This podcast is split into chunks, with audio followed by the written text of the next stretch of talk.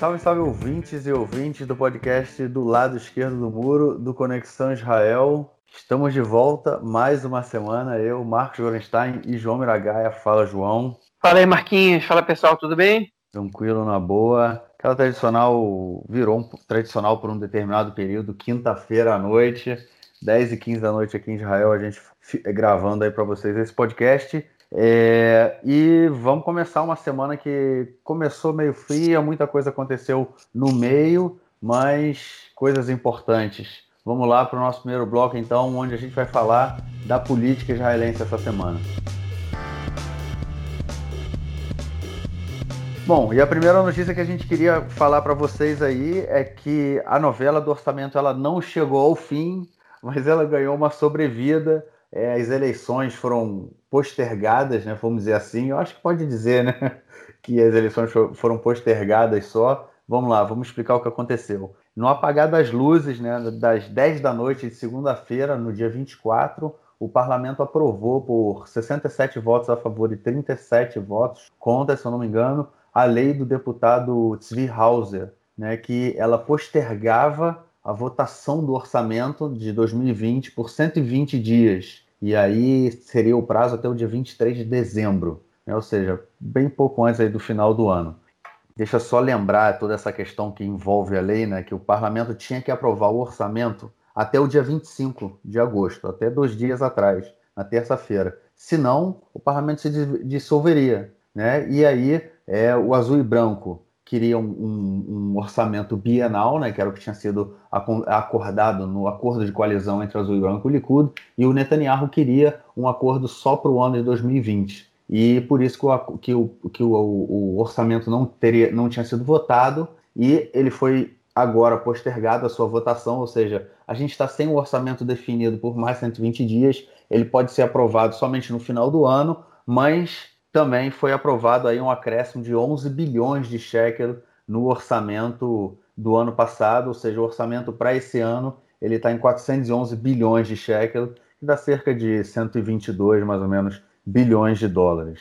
É, então, né, como o parlamento não se dissolveu, né, agora isso foi postergado aí, pelo menos, gente, esse risco da gente ter eleição, né, ele foi postergado por 120 dias e a gente tem que ver o que vem aqui para o que vem para frente. Mas isso também teve, aqui teve duas, é, tanto o Netanyahu quanto o Gantz fizeram é, coletivas de imprensa que falaram muita coisa é, e mostraram o quanto esse governo aí balança, mas não cai. Pois é, é, na verdade as coletivas de imprensa foram um, um caso à parte, né? É, porque foi, foi, muito bizarro o acontecimento, na verdade. A crise não está nem um pouco resolvida, nem um pouco resolvida. É e o Mick Zor disse isso, Mick Zor, líder do, do governo no, no parlamento, né, que Knesset, disse isso, que, que quando, quando questionavam, ah, porque o Netanyahu está querendo esse orçamento de um ano só para ter desculpa para convocar eleições, e ele falou, você não precisa de nenhuma desculpa para convocar eleições, a gente convoca eleições a hora que a gente quiser. É, e, e, a verdade é que esses, esses meses de sobrevida que a lei do orçamento ganhou, é, o mesmo não vale necessariamente para a Knesset. A princípio é isso que a gente entende, que a Knesset ganha esse governo ganha uma sobrevida, é, não, não, exatamente a Knesset, não necessariamente a Knesset vai ser dissolvida, embora muito provavelmente sim, caso o, o governo caia, é, mas o, o, governo ganha uma sobrevida, mas a gente não sabe se vai, vai durar tudo isso, porque existem outras formas de derrubar o governo, é, além do orçamento não passando, né? Mas enfim, vamos voltar para o podcast da semana passada, para a gente também poder é, é, enfim, entender como é que estavam as coisas, o que aconteceu. Na verdade, dentro do que a gente sabe o que aconteceu. Né? A gente comentou na semana passada que o Chaim Levinson, um jornalista do Aretz é, e, do, e do, do, da rádio é, da Reshet é, é, Bet, né, que é o canal público de rádio, ele tem um programa lá, ele disse que ia ter eleições, né, que, ele, que ele tinha informação que o Netanyahu queria eleições e que ia ter eleições. Então, na segunda-feira, que era o dia que o orçamento tinha que ser votado, é, o orçamento não ia ser votado ou não ia ser aprovado e as eleições não ser convocadas. Ou seja, o governo ia cair e ter eleições. E muita gente foi cobrado, Raim Levinson, que até agora não tinha errado nenhuma vez com as informações que ele tinha, os furos que ele dava ou as previsões que ele fazia. E o Raim Levinson, ele, ele disse, olha, é verdade, errei, não errei tanto assim, porque para mim as eleições só foram adiadas um pouquinho, mas ele falou, mas tudo bem, aceito isso. O que eu vou dizer para você é o seguinte, o Netanyahu entrou a sexta-feira de noite, certo que ia ter eleições, e sábado de noite ele já estava com outra postura. Né? Isso foi o que as fontes passaram para ele. Aí até fez uma brincadeira, uma piada no podcast do Área, dizendo que o, o Yair Netanyahu, que é o filho mais velho do Bibi, e a Sara Netanyahu, a esposa dele, o convenceram de, de não fazer eleições. Foi uma ironia, o Yair Netanyahu até respondeu isso como se fosse um comentário sério. Né? Tipo, olha só como sabe tudo, esse Haim tem noção do que? De uma conversa que eu tenho com meu pai, e aí o Haim respondeu, você devia escutar o podcast para poder, comentar, poder comentar as coisas que eu falei, acho que eu não falei. É, enfim, e aí, ou para entender a ironia, não sei exatamente. Mas enfim, o Haile fez essa previsão, errou dessa vez, e disse que Netanyahu, por alguma razão, é, decidiu não ir para eleições. Essa razão pode ser, por exemplo, a pesquisa que o Mariv divulgou hoje, na qual o Likud aparece com 18 cadeiras, que, perdão, com 28 cadeiras, que é a menor quantidade de cadeiras que o Likud teve desde que as pesquisas começaram a ser feitas depois das, das últimas eleições. É, outra, enfim, outra razão pode ser também o fato do Naftali Bennett estar tá cada vez mais é, aparecendo na mídia né, e tentando se mostrar um, um candidato a primeiro-ministro, não só um candidato a, a, a, a, que o partido dele tenha muitas cadeiras para apoiar o Netanyahu. Eles vêm sendo frequentemente perguntados se eles vão apoiar o Netanyahu, se eles vão indicar o Netanyahu para primeiro-ministro ou não, e eles desconversam. Essa semana, Elliot Chaquet, né, número 2 de partido, disse que, na verdade, é, agora número 3 ou 2, não sei, ex-ministro da Justiça, disse que é, eles não, não, não, eliminam a possibilidade de, de, de, de, indicar ninguém, muito menos alguém da direita, é, mas que eles não têm falado sobre isso. É, mas foi a única que chegou a comentar a possibilidade de indicar o Netanyahu desse bloco político. Então, que que o Bennett ele pode indicar a si mesmo para primeiro-ministro. E se ele se indica, é, o jogo ele, ele ganha um terceiro personagem, né?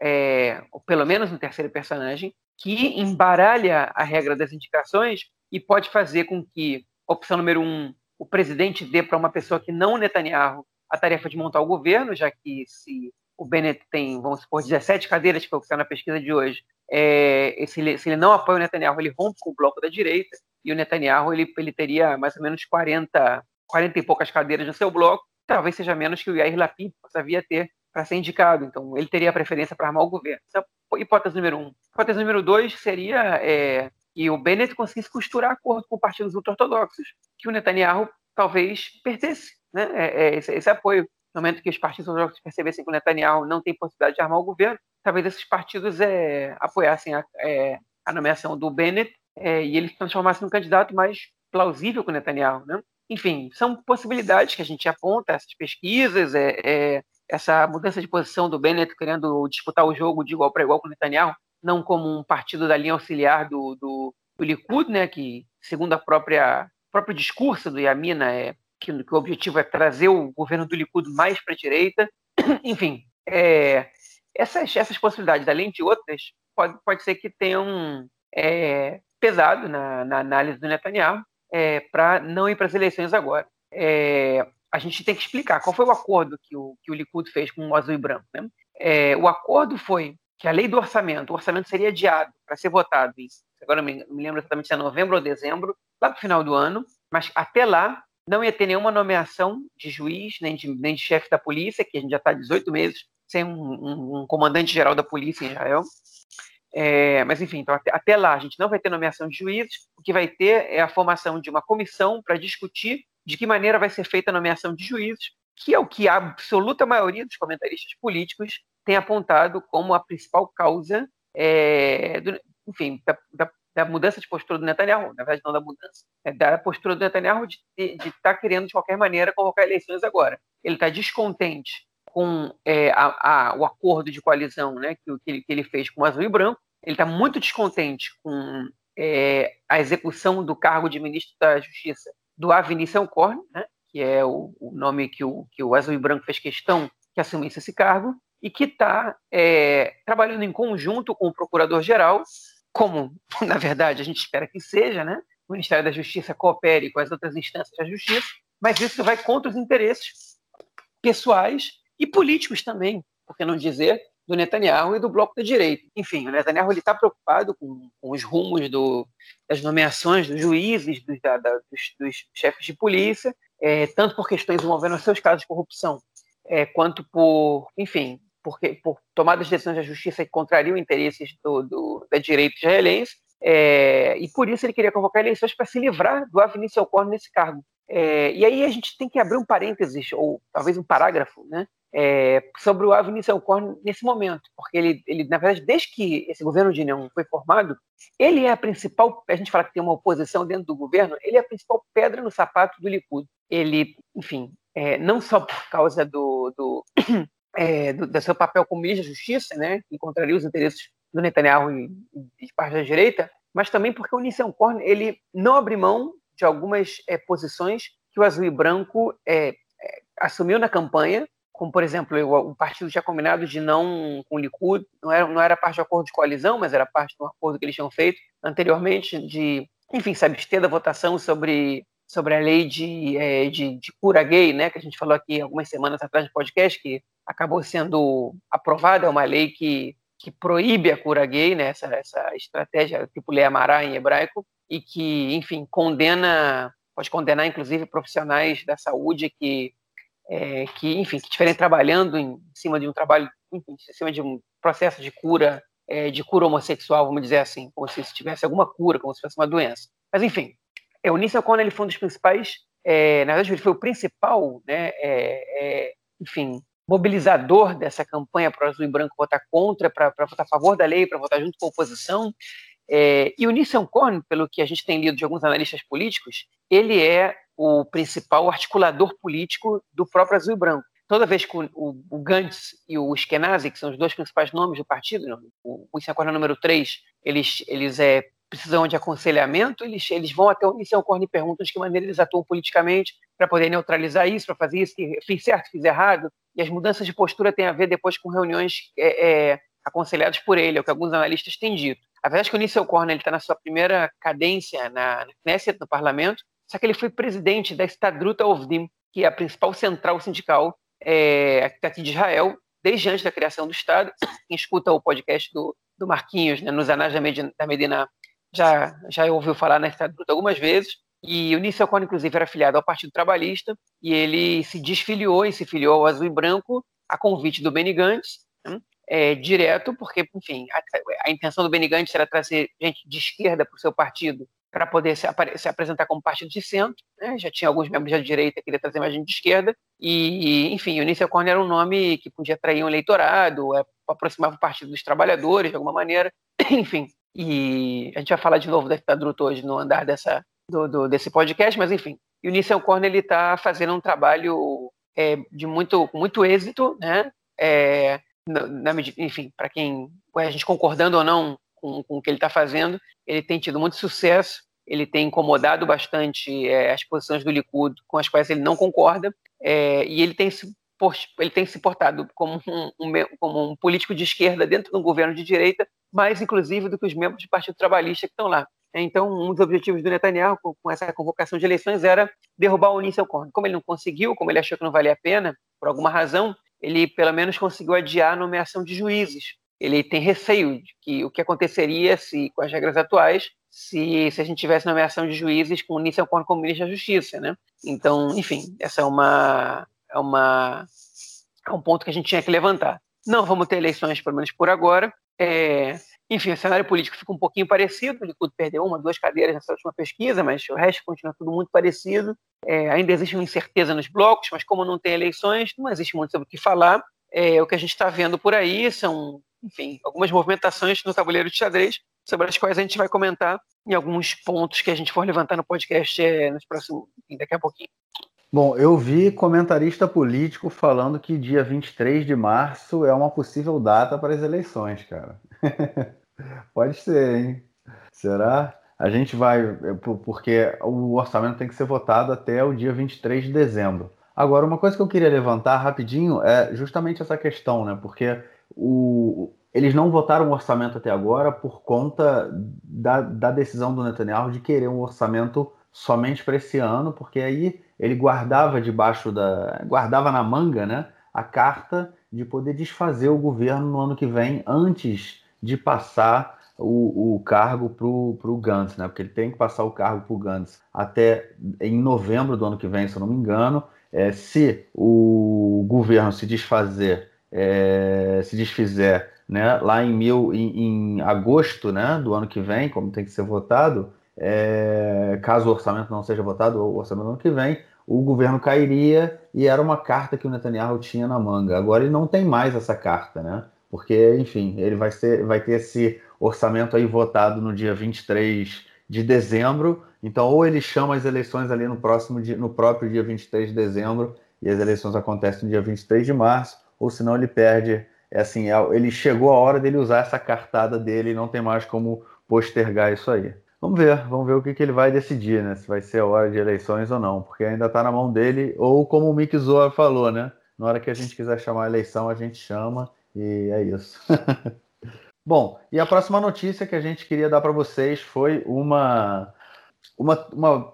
Ela não chegou a ser votada, né? Mas foi apresentada uma lei é, pelo deputado Betzalel Smotrich, do partido Emina, que previa mudanças aí na lei do retorno. E aí, para o ouvinte que não sabe o que é a lei do retorno, né, vai uma, uma rápida explicação. É, a lei do retorno ela foi aprovada em, mil, em 1950, né, e ela tem como objetivo principal definir quem, quem está apto né, a fazer aliar e se tornar cidadão né, de Israel. E não necessariamente uma pessoa precisa ser judia de acordo com as regras religiosas, né, é, para poder vir morar em Israel, né? O que, porque essa lei ela define que pessoas assim que têm parentes até a terceira geração podem que, que eram judeus, né, parentes judeus até a terceira geração, elas é, podem fazer aliar. Ou seja, é, se uma pessoa ela não é judia, mas o avô ou a avó dela eram judeus, um né, deles eram judeus, ele poderia fazer aliar, né? Então, é, o Estado deu direito né, a essas pessoas a fazerem aliar. Isso aí, inclusive, foi uma inversão né, de uma das leis de Nuremberg, dos nazistas, que dizia que até a terceira geração, é, uma, uma pessoa que até a terceira geração alguém tivesse, fosse judeu, ela era considerada judia também. É, e o Bezalel Smotrich apresentou uma lei que ele queria mudar isso, né, de, de da terceira geração para a segunda geração, ou seja, o, não, não mais agora uma pessoa precisaria ter um avô ou uma avó judia, é, só poderia ser de pai ou mãe judeus. Né? É uma lei aí que gera muita polêmica, colocou muito fogo no, no debate, porque é, os deputados, é, enfim, uma lei dessa que gera uma, a polêmica que essa lei gera, ela faz com que as pessoas tenham muito medo de comentar, porque é, se correr o bicho pega, se ficar o bicho come. Né? Então gerou aí também muitos, muito, não, acho que não foi comentário, né? foi falta de comentário de, de muita gente. É, e no final a lei não foi não foi votada. O Bezalel Smotrich tirou o projeto de lei, a lei não foi votada, mas ele conseguiu chamar a atenção e dar uma fazer uma confusão, né, cara, na, no cenário político aí. É, na verdade, o Smotrich, é, que é um radical, ultra radical de direita, né? é, ele está jogando de maneira muito inteligente é, desde que ele entrou para a oposição. É, ele, enfim, fez parte do governo nos últimos governos, né? Desde 2013 ele está ele tá no governo. Começou como um membro pouco importante, chegou até a ser ministro interino dos transportes agora há pouco tempo. E ele, enfim, ele está jogando com muita inteligência, porque ele tá, ele sabe que o eleitorado do Likud é, é um eleitorado que é, que é cada vez mais radical e ele, só que ele sabe que o Likud também tem um eleitorado é, mais moderado. E ele está empurrando o Likud é, contra a parede para que o partido se posicione. É, e qualquer posicionamento que o partido tiver, ele pode incomodar alguns eleitores, que alguma parcela do seu eleitorado. Por isso, o isso não faz diferença, porque ele pode posar de ultra radical, como ele de fato é, porque a intenção dele é justamente atrair os eleitores mais radicais do Likud para sua base, né? O pessoal que vota no Netanyahu é, mas que poderia votar no seu partido, porque é identificado com, com, com, a direita um pouco mais extremista, mas por N razões vota no Netanyahu e talvez é. E ele aposta que talvez por não conhecer algumas é, diferenças de posição. Netanyahu no próprio Likud. Então, ele tem jogado é, muita, ele tem dado muitas cartadas nesse ponto. Na, na, na, na lei da anexação ele fez isso, né? Quando, quando Netanyahu não lançou a lei da anexação, ele disse que o Netanyahu era um governo de esquerda, né?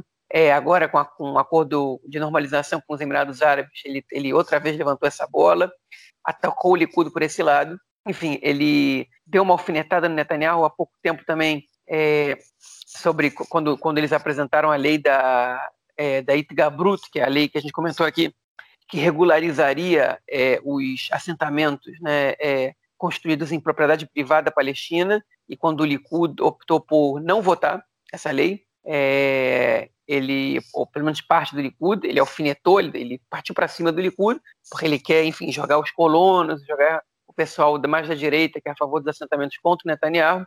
É, e agora, com essa lei, com a lei do retorno, ele tocou numa posição muito mais sensível, porque ela não envolve conflito, ela não envolve territórios, né? ela é uma lei que ela toca no caráter judaico do Estado. Né? E é importante que a gente fale sobre isso. A lei do retorno ela não define quem é judeu. Quem define quem é judeu em Israel é o rabinato. Né? O rabinato que é dominado pelo, pelos ortodoxos, ele tem um monopólio para definir quem é judeu e quem não é. E eles usam a lei judaica, a lei religiosa judaica, para dizer isso, que é judeu é filho de mãe judia é, ou convertido ao judaísmo pela linhagem ortodoxa. É, e a ortodoxa é que eles reconhecem. Algumas sinagogas ortodoxas não são reconhecidas pelo a conversão não é reconhecida pelo pelo rabinato israelense. E a lei do retorno que ela prevê é que é quem pode ser cidadão israelense e fazer aliar, né? é fazer espiritualmente a subida, que é vir morar na terra de Israel, né? que é uma lei que foi, que foi, que foi criada nos anos 50, em 1950, para ser mais exato, né? tiveram, teve algumas modificações na lei até os anos 70,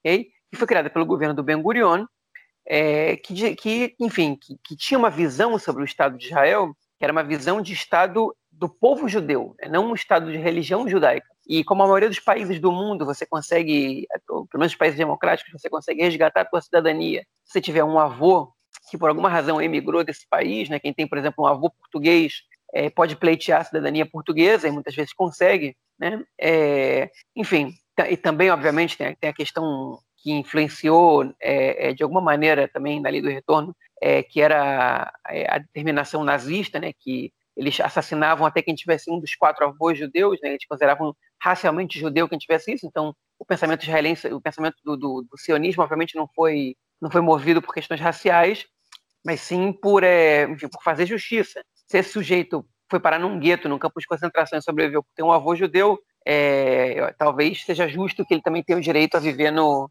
no Estado judeu.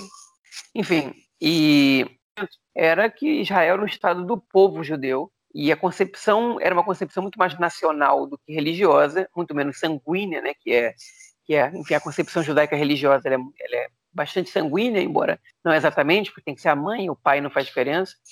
É, e o Smotrich ele está trazendo isso para lado mais da religião judaica. Ele toca em ele, as entrevistas que ele deu, o discurso que ele fez na Knesset, tocou, enfim, usou uma terminologia como assimilação, Israel tem um milhão e meio, um milhão e meio de não judeus, gente que não tem nenhuma identidade judaica, que não tem consanguinidade judaica, que contribuem para a aceleração do, da assimilação do país, que dentro de alguns anos o país vai ter 3 milhões de não judeus totalmente assimilados, é um absurdo o que está acontecendo no Estado judeu. Né? E aí ele usou também uma expressão que eu, que eu acho bastante problemática do ponto de vista democrático, que é que essas pessoas não estão nem aí para o Estado judeu, eles querem um Estado de todos os seus cidadãos.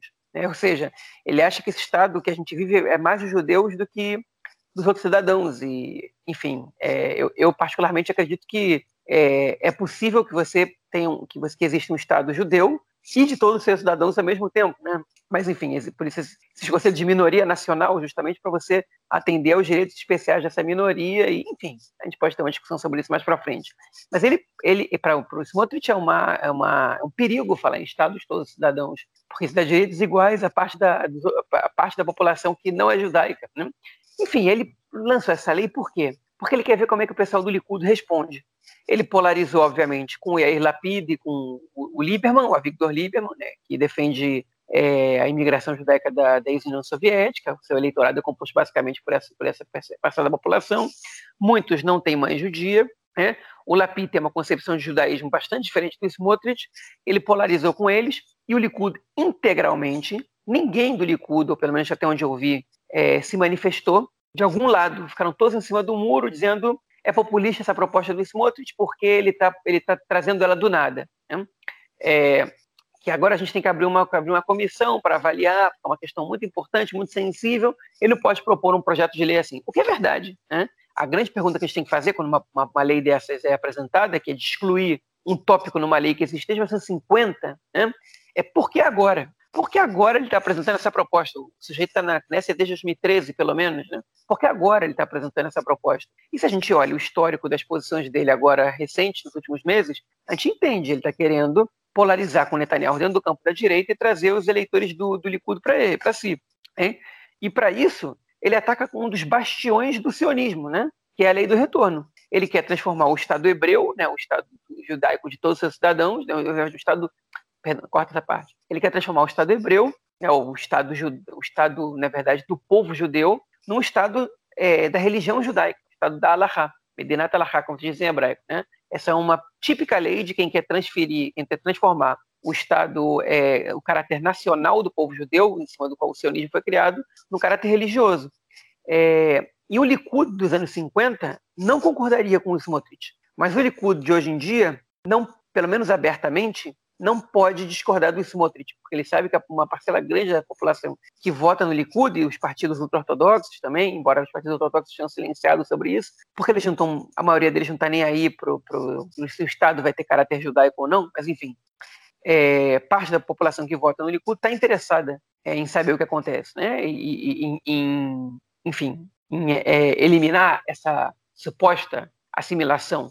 Então, foi uma jogada muito inteligente do Smotrich.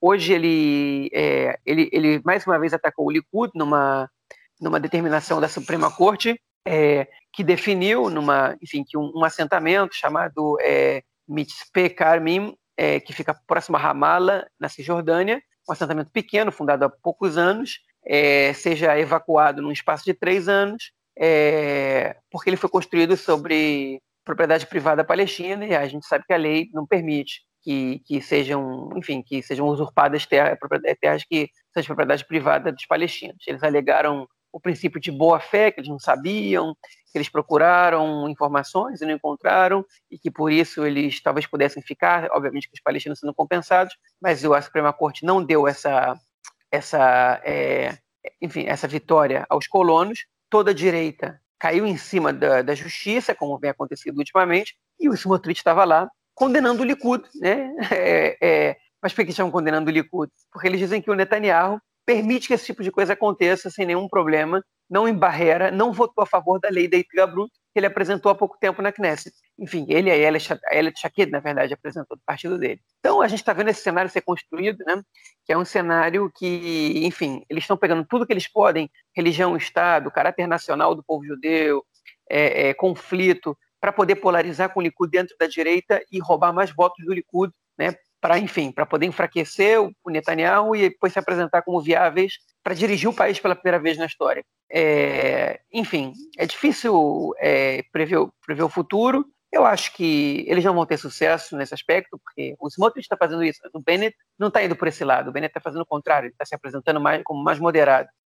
Mas, enfim, esse é o cenário político que está se construindo aí. Né? A briga é para ver quem ocupa um espaço pela dire... na direita, principalmente. A esquerda está mortinha. É, mas essa questão do Smotrich com Bennett pode ser justamente calculado também, né, cara? Tipo, o policial Certamente. mal e o policial, o policial bonzinho. O Smotrich vai lá, busca o público mais à direita que está insatisfeito com, com o Likud, e o Bennett ele é o cara mais moderado que busca também um público do Carrolavan, pode ser, e de outros partidos ali também que, que se aproxime. Também é uma tarefa que eles sempre tentam construir, aí vai ser uma disputa, né? Eles falam que o Iamina é um partido é, que ele não é um partido religioso, né? O que é uma, tipo, sempre a, a grande maioria dos deputados sempre foi religiosa, religiosa e também a, as bandeiras, né? A pauta do partido muitas vezes era relacionada aí à, à religião.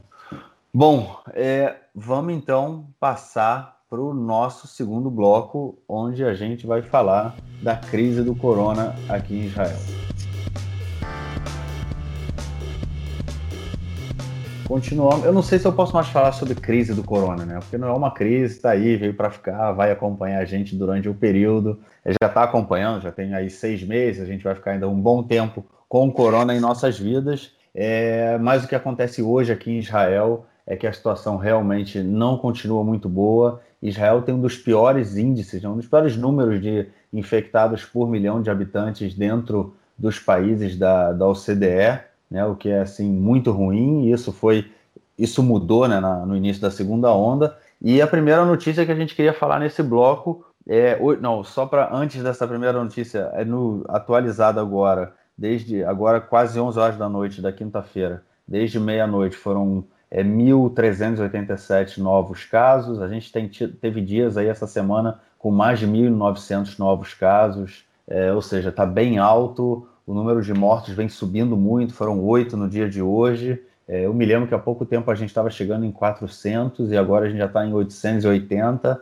mais até. É, enfim, todas as, as luzes, né, os, os, limites que o Netanyahu tinha dado para pacientes em estado grave, um limite né, de número de, de, pessoas em estado grave ou pessoas com ventilação, né, a gente já bateu todos esses números do Netanyahu, é, já deixou isso para trás há bastante tempo, e o que a gente vê agora é também uma confusão aí em torno do, do Projector, né, da pessoa responsável do Gamso, do Durone Gamso, que é o responsável é, por lidar com o corona aqui em Israel agora, esse foi indicado. É, aqui falam também o, o novo czar para lidar com, com o corona é, aqui em Israel. É, eles voltaram a falar, né, eu não sei, há um tempo atrás a gente estava falando que era assim, ah, começa a se falar em fechamento nas festas, né, em uma nova quarentena no período das festas do Ano Novo, é, e do Yom Kippur, né, o dia do perdão, depois, é, do, dez dias depois, enfim,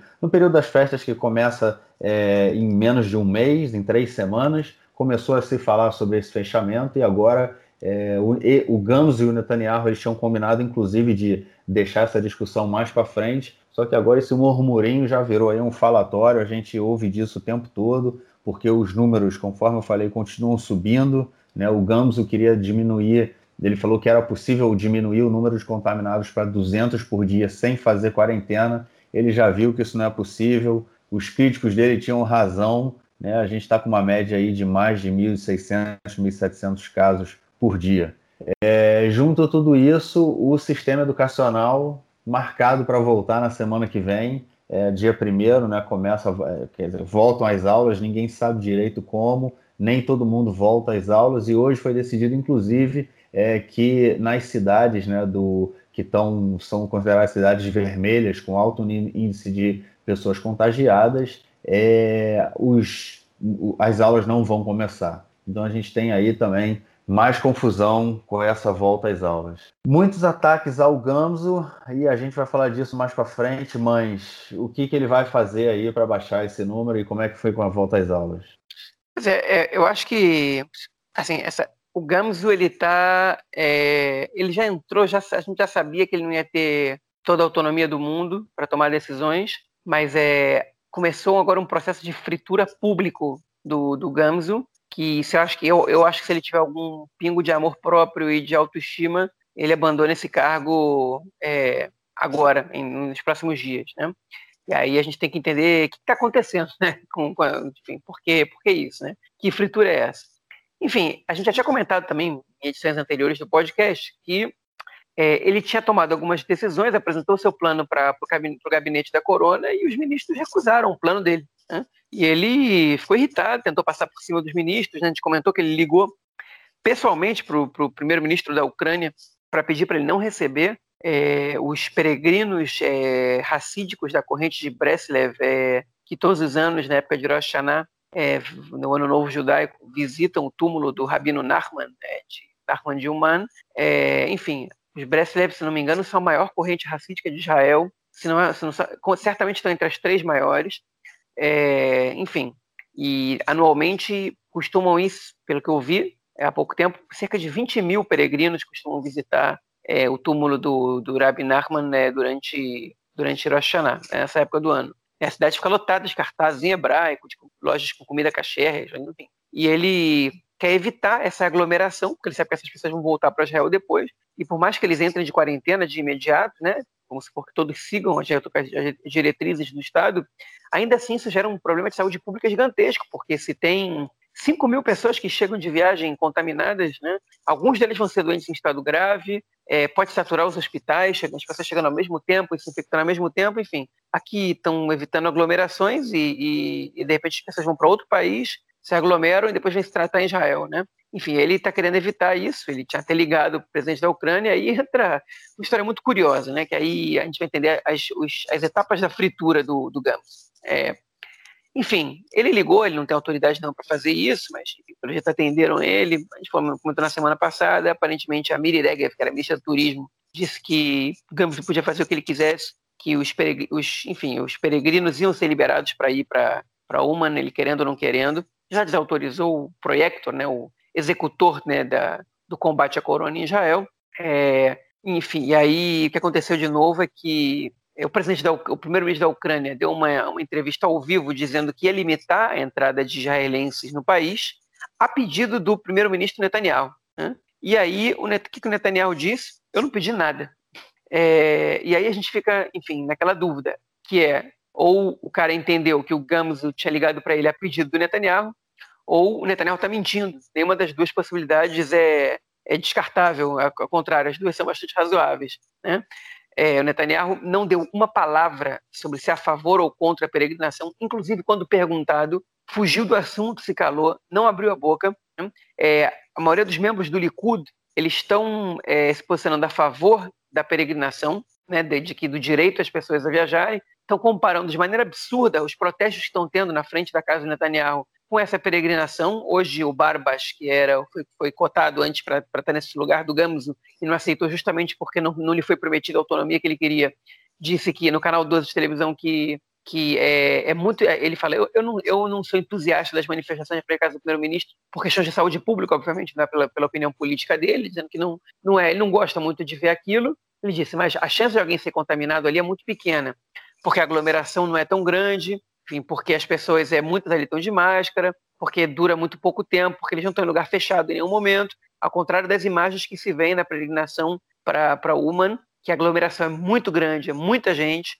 também em lugares abertos e lugares fechados, e que, enfim, que, que é isso, a gente não pode esconder, uma parcela da população israelense que está com nível de contaminação acima da média, que é o público ultra-ortodoxo. É, enfim, é, então é, o, o, enfim, ele, ele, ele deu essa declaração, Netanyahu disse que não pediu nada, jogou o Gamos, pelo jeito não foi ele mesmo que, que ligou, e o Mick Zor, que é o líder do governo, né, o Gamos, perdão, o Gamos seguiu dizendo que isso não pode acontecer, que essa, essa presença não pode acontecer, não podem liberar mais algumas centenas de pessoas de irem para lá, é, e aí é, ele começou a ser atacado pela corrente de Breslev, mas a corrente de Breslev ampliou os ataques ao Netanyahu, eles estão dizendo, ó, se esse cara está falando isso, se esse cara está tomando essas decisões, o Netanyahu não, não, não vai lá e, e desautoriza ele. Então o Netanyahu está contra a gente, a gente não apoia nunca mais ele. Eu vi declaração de gente de Breslev na televisão hoje, falando, falando exatamente sobre isso. Teve protesto dessas pessoas na frente da casa do Netanyahu também, é, em outros lugares de Jerusalém.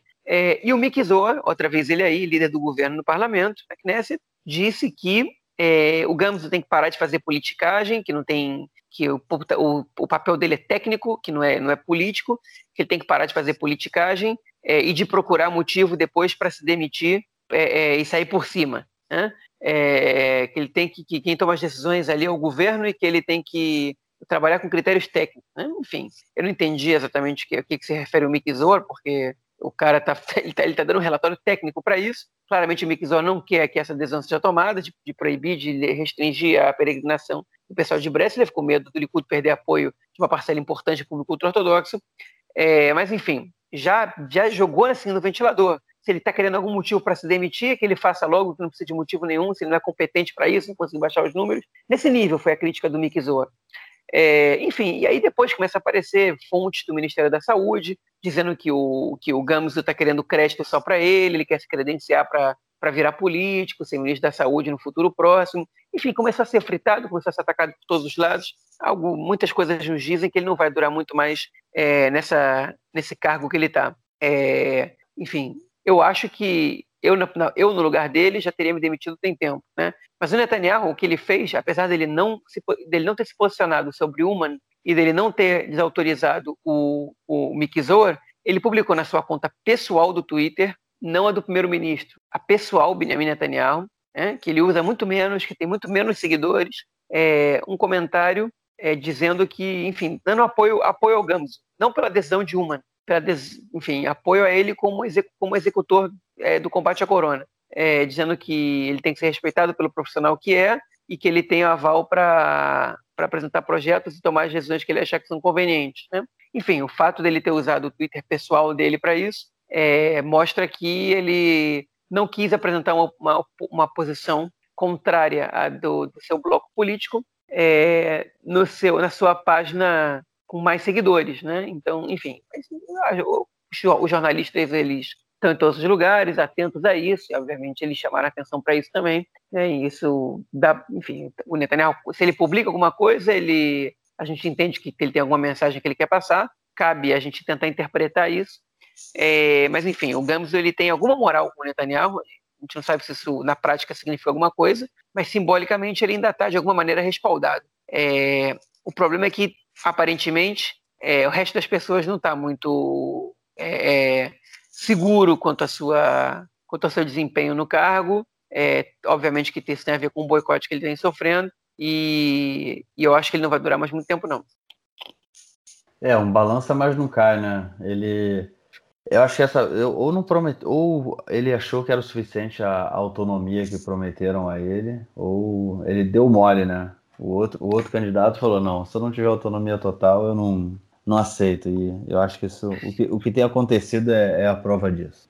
Pois é, isso, isso às vésperas de ele possivelmente é, é apresentar uma proposta de lockdown, né? Que é uma proposta super polêmica e super é, é forte, né? É, é, não é qualquer porcaria, não é qualquer coisa. É, e já tem ministro falando ele, que nem vale a pena para ele apresentar é, proposta de lockdown para as festas, porque o público não vai seguir. Então, se, se, se, os, se os, os, altos membros do governo já estão desautorizando ele, é óbvio que o público não vai seguir. a, a, posição do o que, o que a população faz é, também tipo, é, é consequência do que as lideranças fazem também. Né? Se a liderança é, diz eu não vou ficar de quarentena, o cidadão normal fala, por que ele pode não ficar de quarentena e eu não posso? Né? Então, vocês estão falando, não vai ter nenhum fechamento porque ele é ruim, isso permite alguns cidadãos dizerem, ok, eu não vou respeitar esse fechamento. E aí, como é que fica? Né? Então, enfim, o cara é, não entendeu onde é que ele estava se metendo, nesse covil de cobra que ele estava se metendo. Pois é, inclusive fez várias críticas, né, dizendo que, a, a, na opinião dele, a, as medidas estavam sendo tomadas é, é, em função de decisões políticas, né, e não decisões de saúde pública. E isso aí também é referente ao caso de Uman, que você falou, né? É, então, é, essa foi uma conclusão que, que ele chegou. Mas outros, outros especialistas também dizem que, que não tem solução, a gente tem que entrar no fechamento, senão eles vêm aí, eles preveem um caos para daqui a alguns meses, né? outubro mais ou menos, e depois com a chegada do inverno, quando a gripe comum, né, ela já já é um problema e, e esse é um, medo muito grande do, do governo e do, do sistema de saúde. E também, bom, enfim, aqui em Israel se criou a terminologia, né, é, corona é, econômica, né, é, é, enfim, que é a consequência da, da corona na economia do país. A gente é comentou o nome da crise, né? Pois é, a gente comentou sobre o sobre o, o Manac, né, o, é, é, enfim, esse incentivo de tanto de enfim, de 750 shekels por pessoa que o, que o governo deu, e de onde já viu o dinheiro, e de, enfim, de todas, todas a, que os, alguns programas sociais estão sendo ampliados, como o seguro-desemprego, é, e tem uma preocupação dos economistas, especialmente os mais é, a favor da austeridade, preocupados com, com é, um certo é, enfim, equilíbrio é, fiscal no país, de onde vem esse dinheiro para pagar, que tipo de dívidas a gente está contraindo. Bom, é, quem vai pagar essa conta e parece que o Ministério das Finanças, essa semana, resolveu é, é, é começar a anunciar quem paga a conta dessas, é, enfim, desses gastos, é, desses altos gastos do governo, descontando no servidor público. Olha só, propondo redução de salário do servidor público. Né? O argumento do Israel Katz, que é o ministro das Finanças, agora acabou de falar, já gravando quinta-feira de noite, acabou de falar no, no, no telejornal do Canal 12 também, é, que é o mais assistido do país, foi entrevistado lá. Ele que está em crise dentro do próprio ministério, mas enfim, isso não é assunto para o bloco de corona. É, mas ele acabou de dizer que ele mesmo está abrindo mão de parte do seu salário, que ministros e, e, deputados também estão incluídos entre os que, entre os que teriam salários cortados. É, seriam 700 mil trabalhadores, entre eles policiais, professores, é, pessoas é, de permanência no exército, como diz na Sheikeva, que é pessoas que ficam além do serviço militar obrigatório, que se inclui oficiais e não oficiais que são contratados pelo exército, né? enfim, ministros e, e deputados. Esse corte ele é de entre 3% e 7% no salário dessas pessoas, é, para quem ganha é, até 20 mil shekel por mês. Lembrando que o salário mínimo em Israel é de mais ou menos 5.700 shekel por mês. Né? e, de, e, um, e depois um, um corte de 10% nos salários de 20 mil shekel para cima. Né? É, enfim, ele disse hoje que quem ganha até 7 mil shekels não vai ser, não vai ser cortado em nada. O negócio é que é, com 7 mil shekels hoje em dia em Israel, pode parecer absurdo se a gente é, relacionar ao Brasil, mas com, com 7 mil shekels, 7, um salário de 7 mil shekels em Israel, é, líquido, ele se transforma em talvez 5.800, 6.000 shekels, né? que é um salário muito baixo para o custo de vida altíssimo que é Israel. Né? É, para uma família que tem que sustentar filhos e que tem que pagar aluguel, o aluguel já é caríssimo. Né? É, assim, você ter salário cortado é, é, muito pesado. Né? Professores, então, da rede pública, que, cujos salários são ridículos de baixo, né? É, terem, terem, ainda que 3% dos seus salários cortados, é um absurdo. Né? É, é cortado do, enfim, do trabalhador que ganha, que ganha os menores salários e, que, e também quem ganha 12, 15 mil são os trabalhadores de classe média aqui em Israel. É um, é são, são salários que te permitem viver dignamente, mas sem, sem grandes. É, é, enfim, sem, você, não, você não se permite juntar muito dinheiro, é, as pessoas não compram casas com esses salários aqui, né? não, é, não, é, não é essa a realidade. Enfim, e descontar do servidor público é, uma, é, é muito delicado. Né? É, a, fazer uma reforma tributária não se pensou. Ele culpou o adiamento do orçamento, ele disse que podia tirar dinheiro de outros lugares, mas como o orçamento não foi, não foi feito agora, ele não pôde ele não pôde apresentar uma proposta de reforma econômica, né? É, mas enfim, ele também não apresentou antes, né? Se talvez tivesse apresentado antes, talvez a proposta tivesse sido debatida me melhor. A verdade é que ele não apresentou porcaria nenhuma. É, enfim, e, e, e, no, enfim, no, no, na edição anterior do jornal de tarde, no canal 12, eles chamaram o, o, o representante para os meios de comunicação né, do, da Estadruta Ovdim, sobre a qual a gente falou no primeiro bloco, Central dos Trabalhadores, Central Sindical, é, e ele disse que de todos os países da OCDE, só um cortou o salário dos servidores públicos. Alguns, inclusive, aumentaram os salários profissionais, né, é, dos profissionais públicos. E, enfim, que essa, essa medida é absurda. Existem outras maneiras de você encontrar esse dinheiro, né? E que se, se ele insistir, se o, Ministério das Finanças insistir nisso, eles vão à luta e não vai ser e não vai ser uma luta fácil não, eles que eles não vão não vão ceder. Enfim, então vai comprar briga com, com, com, a central sindical. Ele disse que não está nem um pouco preocupado com isso. Já comprou um milhão de brigas com a central sindical quando era ministro dos transportes. Eu acho que ele não entendeu ainda, ou ele está fazendo pouco caso. É diferente você ministro das finanças, ser ministro dos transportes, pra, e comprar uma briga com a, com a principal central sindical do país é, por corte de salários do servidor público. Né? É, é uma briga grande, né? é uma maneira bastante complicada de combater a corona. Menos ele teve a, a, ele foi razoável o suficiente para não incluir os profissionais de saúde e os assistentes sociais entre as pessoas que, estão, que vão ter seus salários cortados, assistentes sociais, diga-se de passagem, que terminaram uma greve gigantesca há pouco tempo por melhores condições de trabalho também, né? É, é, só faltava que eles tivessem salários cortados. Mas, é, é, é, na verdade, me indigna bastante ver os professores, cujos salários são patéticos aqui em Israel comparados às outras profissões, na lista de quem terá seu salário cortado, né? parcialmente ainda que seja, em 3% ainda que seja. São pessoas que deviam ganhar salários mais altos, né? E estão ganhando e estão tendo seus salários cortados por causa da crise econômica que emana da, da crise da corona. Não, você tocou num ponto interessante aí dessa, dessa questão do corte, né? Que a, a gente comentou isso há um tempo atrás, em alguns. Já tem algum, algum tempo já, né? que o, o Israel Katz ele falou que essa era uma das medidas que ele queria tomar é, de fazer uma reforma é, no serviço público, né? E a gente comentou até o fato dele ter uma postura bem neoliberal mesmo e aprofundar isso era, era uma das medidas dele. E nessa época que ele anunciou que ele gostaria de fazer um corte, é, ele já tinha sido rebatido aí, né, pelas organizações sindicais e agora ele leva isso ao cabo. E é realmente um absurdo ver professores e, enfim, tantas outras profissões, né? porque não são todos, não é funcionário público que é, só porque é funcionário público aqui, aqui, em Israel que ganha bem, né? Não existe isso, né? É, não tem isso, é, é difícil, tem muita gente que ganha mal, ganha perto do mínimo, e pessoas com qualificação, né? E, enfim, professores que são funcionários públicos. É, então, ver essas pessoas realmente num, num momento como esse, é, perderem aí qualquer coisa que seja do seu salário é, é triste. Principalmente professores, né, que nesse período aí de aula, aula online, aula presencial, aula em colégio, né, tão, acabam que trabalham mais do que deveriam trabalhar e agora também vão ter seus salários cortados. É isso, governo Bibi entrando para a história.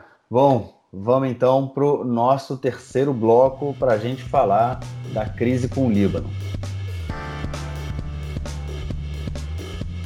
Essa semana a gente voltou a ter então novas cenas aí da história né, entre Israel e Hezbollah. Nós vamos aí a uma rápida retrospectiva para a gente entender melhor onde é que a gente está agora. Bom, lá no dia 20 de julho, né, já tem aí mais de um mês, teve um ataque que foi atribuído a Israel a bases iraniana, iranianas na Síria, né, e um militante do, do Hezbollah foi morto. E aí, desde então, era esperado aqui em Israel uma, uma retaliação, né, vinda, vinda do Hezbollah, na mesma semana, em julho, né, teve até uma tentativa de, poucos dias depois, uma tentativa de invasão do território israelense, né, que foi descoberta e, e impedida pelo exército, né? É, e duas semanas depois é, aconteceu o ataque, né? O ataque não, a explosão em Beirute, né? Aquela explosão lá da, no porto que deixou mais de, de quase 200 pessoas mortas, 6 mil feridos, enfim, a tragédia que todo mundo acompanhou. É, há quem atribua, né, o Hezbollah o armazém que, que explodiu. É, enfim, desde, desde que aconteceu essa explosão, né, é, as forças, o exército israelense, a inteligência já não esperava mais uma retaliação vindo do, do Hezbollah, até porque eles entendiam que eles não queriam abrir mais uma frente, né, e a explosão no porto é, de Beirute, ela já foi mais uma frente que foi aberta aí para o Hezbollah, porque como a gente viu também, houve muita muita manifestação é, no Líbano né, contra o Hezbollah. É, só que essa semana o clima voltou a esquentar na fronteira, né? É, no sábado é, teve um drone israelense que caiu no sul do Líbano. É, o Hezbollah disse que, que eles derrubaram o drone e conseguiram, inclusive, é, resgatar, né, ter acesso ao drone. Ao drone. e na terça-feira houve aí ataques a tiros contra tropas israelenses que faziam patrulhavam né, a fronteira. É, então, depois desse segundo ataque aí às tropas, houve um ataque israelense pela Força Aérea com aviões e helicópteros, né, dentro do território é, libanês, atacando posições de observação do Hezbollah. Né? É a primeira vez em muitos anos que acontece isso, um ataque assim dentro do território controlado pelo, pelo Hezbollah, mas é, aparentemente não há indícios né, que eles queiram uma escalada da violência. É, mas enfim, pode ser também uma, uma tática israelense aí de, de cutucar a onça, né? Para já que eles estão aí enrolados em tantas frentes, também dar uma provocada. Não sei, não entendo disso, é só uma suposição. É, mas enfim, o clima esquentando lá por cima, né? É, pois é. Mas, enfim, esse assunto a gente comentou nos podcasts passados também sobre essa tensão com o Líbano, a explosão lá deu uma diminuída é, na tensão, parece que ela voltou agora. É, enfim, o Hezbollah estava devendo uma resposta, né? Vamos ver se essa foi a resposta, que essa foi essa tentativa, se eles vão tentar mais alguma coisa. A gente te, torce para que isso acabe rápido, porque essas escaladas a gente sabe como começa, mas não sabe como termina. Né? Só fazendo um parênteses, é, enfim, de uma coisa curiosa que aconteceu aqui também, que tem a ver com o conflito, mas na parte sul. Agora, como vocês devem estar acompanhando, o Hamas está soltando essas pipas incendiárias e causando vários incêndios no sul, né? E, enfim, e agora parece que dentro da negociação com Israel para que as coisas se pacifiquem um pouquinho mais, o Hamas ele está pedindo é, respiradores. Né? Parece que teve o primeiro caso detectado na faixa de Gaza de um doente de corona. É, agora, olha só que curioso, né? Uma, um dos efeitos colaterais dos incêndios é, é, é são problemas respiratórios, é, tal qual o coronavírus é uma doença que, é um vírus que afeta bastante o sistema respiratório. Então, provocam incêndios em Israel, que causa problemas respiratórios nas pessoas para depois pedir para os respiradores. Nada tem muita lógica nessa, nessa parte aqui do mundo. Mas, enfim, é, vamos ver o que, que vai, de que maneira que Israel vai responder essa, essa demanda do Hamas agora. E também mais uma notícia desse bloco, é, a gente vai falar de um atentado que aconteceu na cidade de Petar Tikva ontem, na quarta-feira, é, onde o rabino Shai Ohayon, é, pai de quatro filhos, ele, ele foi morto, né? é, com um esfaqueamento, ele foi esfaqueado, e o suspeito chamado Khalil Doueikat, de 46 anos, pai de seis filhos, né? Ele foi preso e já se descobriu aí que ele vem de um vilarejo chama, de, chamado Rujeib, que é perto de Nablus, né? E se ele for condenado, na verdade o exército já está se preparando aí para destruir a sua casa, já que essa é uma, é uma pena imediata que é, que, que, que é dada a pessoas que cometem atentados. E numa, numa é, entrevista ao jornal Haaretz, inclusive o irmão do Khalid, chamado, o irmão dele chama Khaled, ele disse que o Khalid é, tinha visto, inclusive, para trabalhar em Israel, ele já teve, tinha problemas psicológicos, fazia tratamento, enfim. É, a polícia está aí fazendo as investigações, dizer, vendo se o Khalid, o Khalil, no caso, é realmente o, o cara que esfaqueou o Rabino e vamos ver o que vem por aí. É, aparentemente, a, são, são, altíssimas as possibilidades que tenha sido ele, né? É, e alguns, algumas coisas importantes a gente, a gente chamar atenção nesse caso. A primeira, fazia um ano que não tinha tido um atentado com mortes é, em Israel, incluindo os territórios, né? E o Netanyahu, no mesmo dia do atentado, colocou isso no, no na sua, nas suas redes sociais. Há um ano que não tem atentado, a gente aqui trabalhando pela sua segurança, e no mesmo dia tem um atentado. Curioso pensar se isso se a postagem dele influenciou é, esse ataque ou não. Por que eu digo isso? Todas as pessoas que recebem visto para trabalhar em Israel, elas são altamente investigadas pelo Shabak, né, que é o serviço de inteligência é, israelense que atua nos territórios e também dentro de Israel. É, é o Mossad interno. É, e essas pessoas só recebem esses, é, esses vistos quando eles têm um passado limpo, quando eles têm informações sobre essas pessoas que, que convencem é, a inteligência de que eles não vão cometer atentados. E esse, esse é, é, suposto terrorista, ou, aparentemente terrorista, porque falta confirmar 100% que foi ele, a gente tem 99% das indicações, ele não tinha nenhum histórico, ele não estava envolvido com grupo nenhum. A autoridade palestina divulgou que ele, ele tinha buscado é, o, a autoridade palestina nos, nos, últimos dois meses para receber ajudas do Ministério do Bem-Estar Social, que é quem cuida de pessoas com dificuldades, em questões de perigo financeiro é, e também ajuda médica por questões psicológicas e psiquiátricas, né? É, nenhum histórico, um cara mais, é, mais, mais velho, 46 anos, não é,